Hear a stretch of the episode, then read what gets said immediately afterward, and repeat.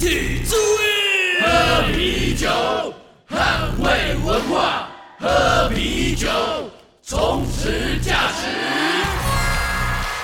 您现在收听的是啤酒革命会。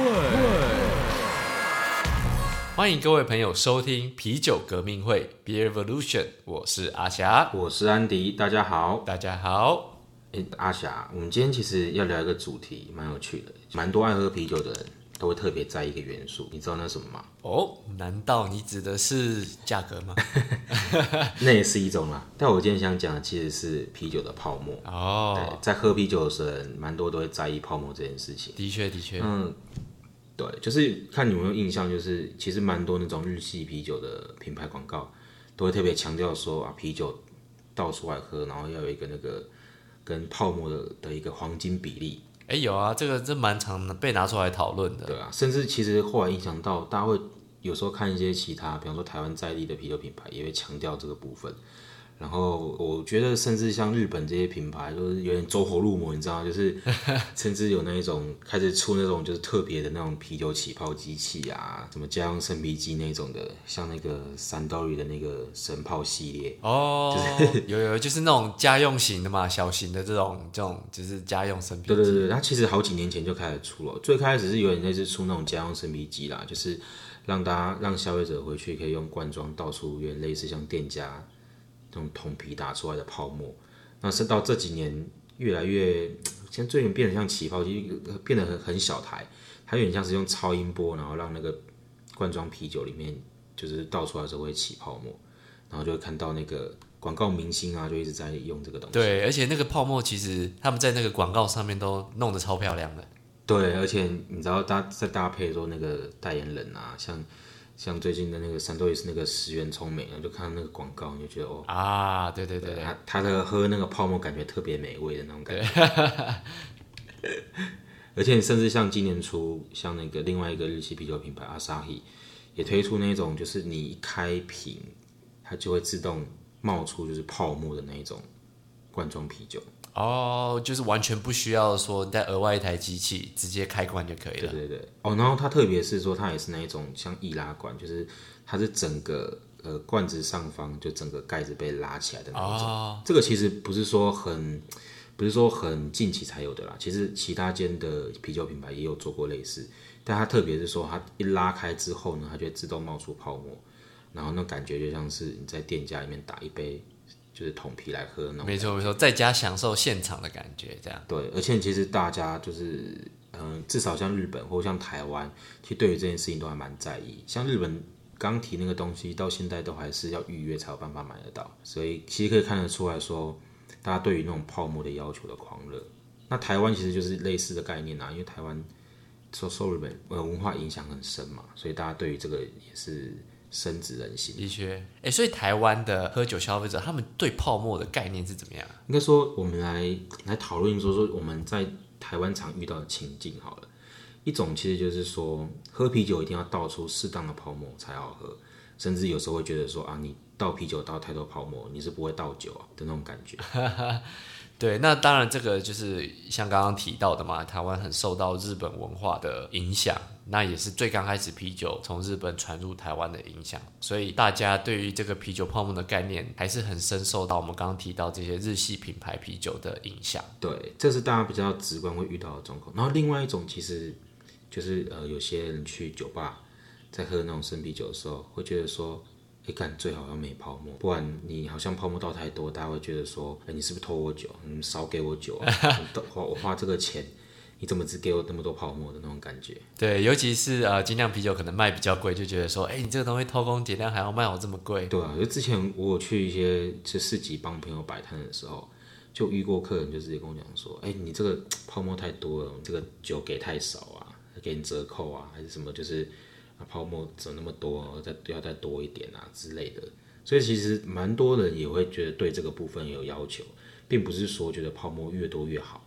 大家追求的是说，哎，泡沫可能也在一个限度内，或者是说干脆也有人直接说，我就不喜欢泡沫，所以我只要喝酒，你就给我倒到满就对了。对对，大家就是蛮讲究 CP 值的。对，不过大部分的酒吧 在供应给客人的杯子，其实大部分都有一些刻度啦。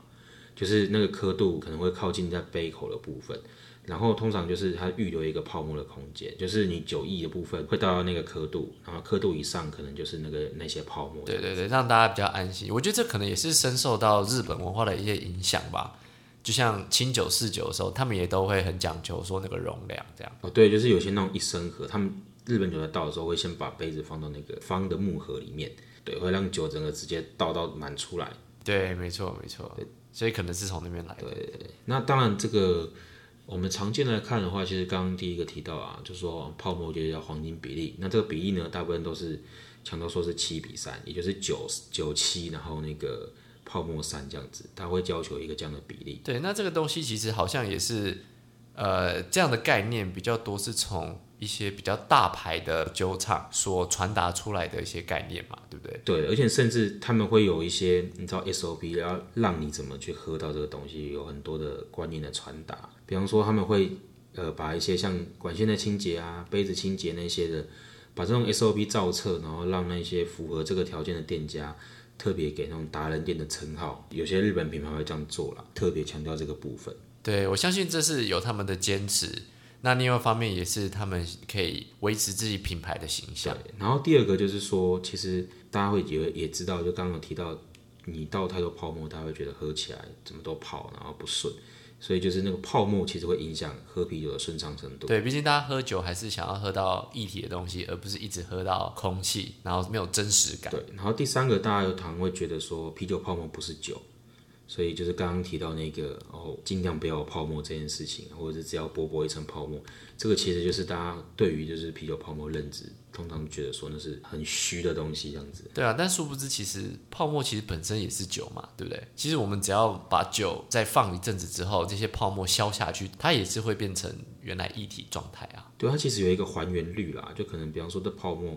大概你放久一点之后，它其实意面是会微微上升，就是泡沫变成酒之后的那个高度。对，只是大家当下不会发现，除非你打两杯一样的酒，然后一杯特别多泡沫，才会有办法发现这个个中的奥秘。对啊，对啊。不过这个就是大家比较常见的认知啦。然后如果真的要提到比较呃细节部分，我们可以从三个方式来讨论。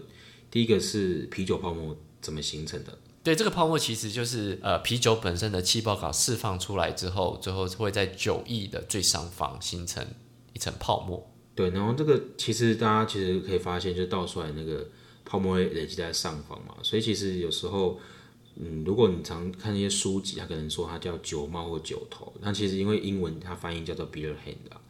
而且你这个泡沫其实有时候大家可以发现，有些呃形态不太，有的泡沫很绵密，那有泡沫就是颗粒很粗。其实泡沫那些形成的东西也跟呃这个啤酒用的什么原料有关，比方说那些它用哪些麦芽、它的蛋白质啊，或用了什么酵母啊，或甚至有些啤酒花残渣，这些都会影响说啤酒上方那个泡沫的形成，它的那些差别。没错没错，所以不管是原料以外，还有这个气泡感，都是形成啤酒泡沫，也就是我们刚刚讲的这个酒头或酒帽的这个原因。对，然后再第二个，我们会提到啤酒泡沫的功用，因为。啤酒泡沫它本身在释放多余碳酸的时候，它就形成酒帽。那这这这其实有点像是一个保护层啊，或说它是一层酒液跟空气中间的一个隔层。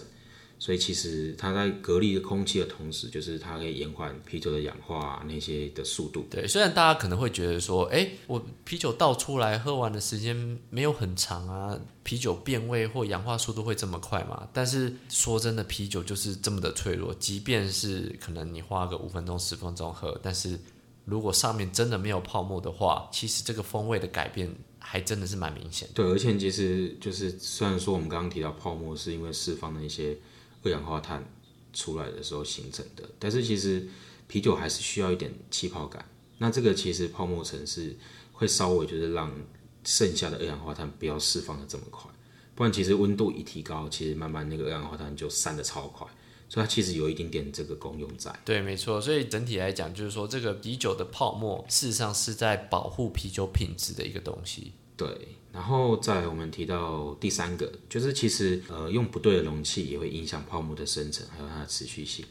就是这个不对容器指的就是，比方说脏的杯子啊等等。对，那脏的杯子当然最直接影响就是异味嘛，就是可能会有些不干净的味道以外，那当然，脏的杯子里面会有些灰尘啊，或是一些其他杂物，这种东西都是会加速气泡感释放出这个碳酸，就等于是减少这个碳酸的速度会很快。对，而且有时候他会拿那种冰杯出来倒酒，那其实呃有时候那个你放的地方如果没有很，就是大家一般看到那种店家拿冰杯，他搞不好那是专门拿来放杯子的地方。那大家平常在家里面，你的冷冻库都跟其他肉品啊那些生鲜食品放一起，那你拿出来的时候，其实那里面的味道都超重啊，而且里面有一些杂味的时候，就像刚刚阿霞讲的，你的泡沫会很快的散掉。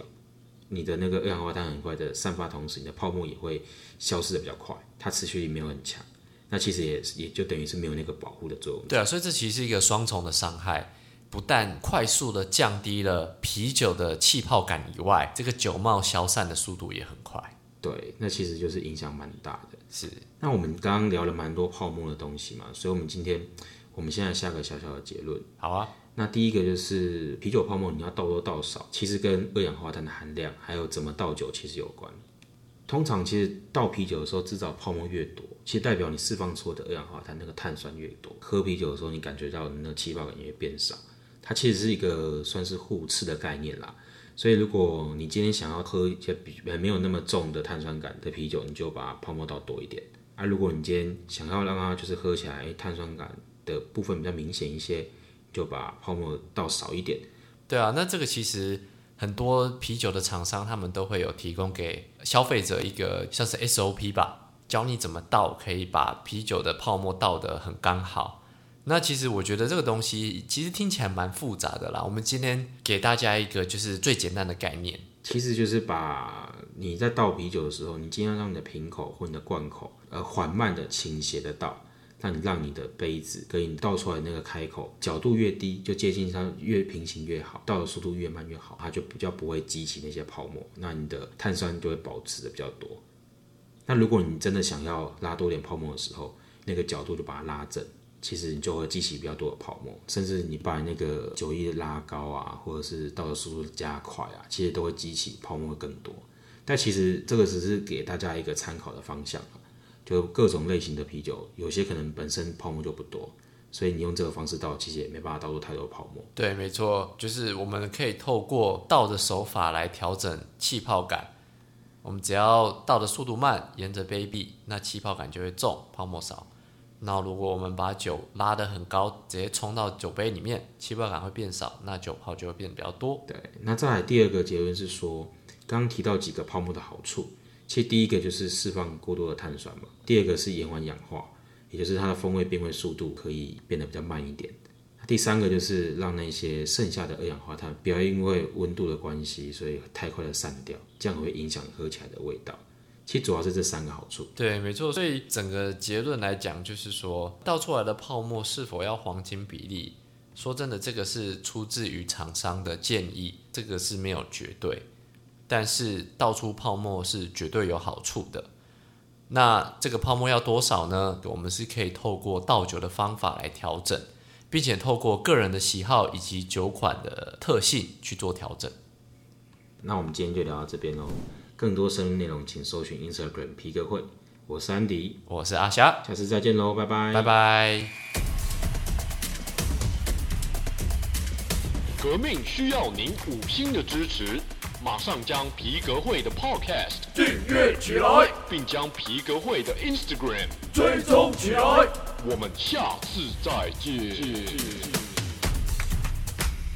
喝酒不开车，未成年请勿饮酒。